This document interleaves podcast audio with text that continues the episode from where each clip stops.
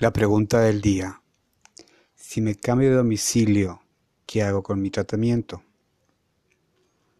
Bueno, en primer lugar, si me atiendo en el servicio público y voy a viajar eh, por un tiempo indefinido, hablo con el médico y ojalá por escrito, donde les pongo que me voy a ausentar en la ciudad o en el estado o en el país Así que por lo tanto, este, le sugiero que me dé medicamento por dos o tres meses más. Este y eh, una copia del expediente médico.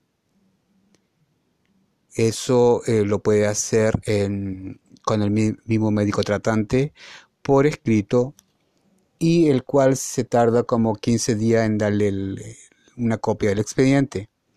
Ojalá cuando deje la atención en ese centro de salud donde me estoy atendiendo, llevar una receta médica donde eh, salga estipulado el medicamento que estoy tomando.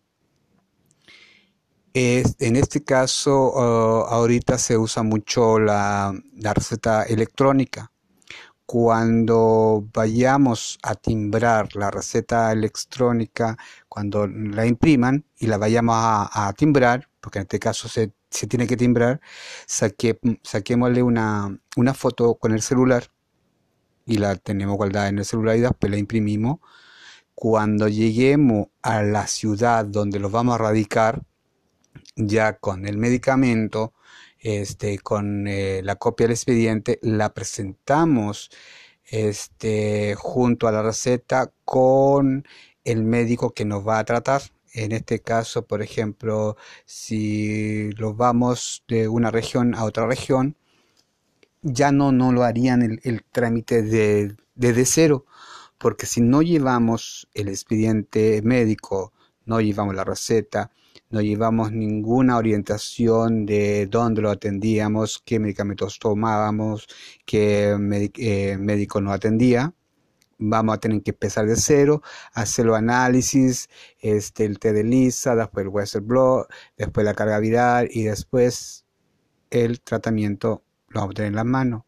Y eso va este, a pasar como dos o tres meses es un poco tardío. Eh, lo que pasa es que tenemos que cumplir eh, eh, ese protocolo porque es un protocolo que se lleva en todas las partes. O sea, no tenemos que hacer todo a la ligera. Este, y allí vamos a tener ya llevando el expediente médico y todo eso, ya a los 15 días o al mes siguiente vamos a tener el, el tratamiento. ¿Por qué? Porque le vamos a entregar todo el trabajo adelantado al médico que nos va a atender este, porque hay muchas personas que hacen la misma pregunta.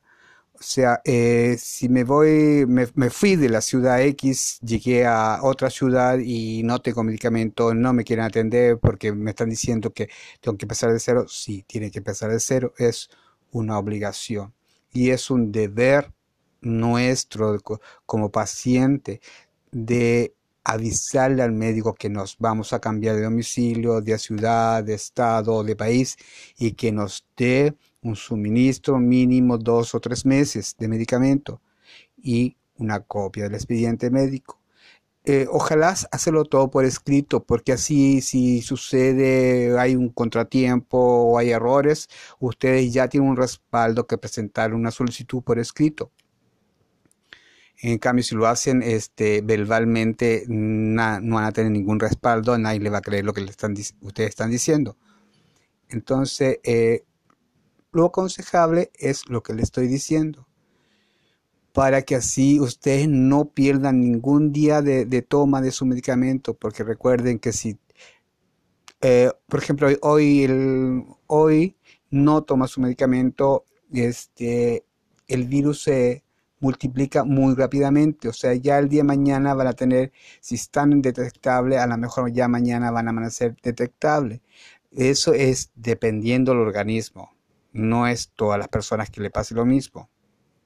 Entonces, por lo mismo, les sugiero que al cambiarse de ciudad, que ya sepan, por ejemplo, con un mes de anticipación que se van a ir con 15 días de anticipación, hagan los papeles rápido porque el expediente médico en dárselo se tarda como 15 días. Entonces eso lo tienen que hacer inmediatamente cuando ya sepan que se van a cambiar de, de casa, de, de ciudad, de lo que sea. Entonces, para que después, cuando lleguen a donde van a llegar a vivir, no tengan problema con su medicamento.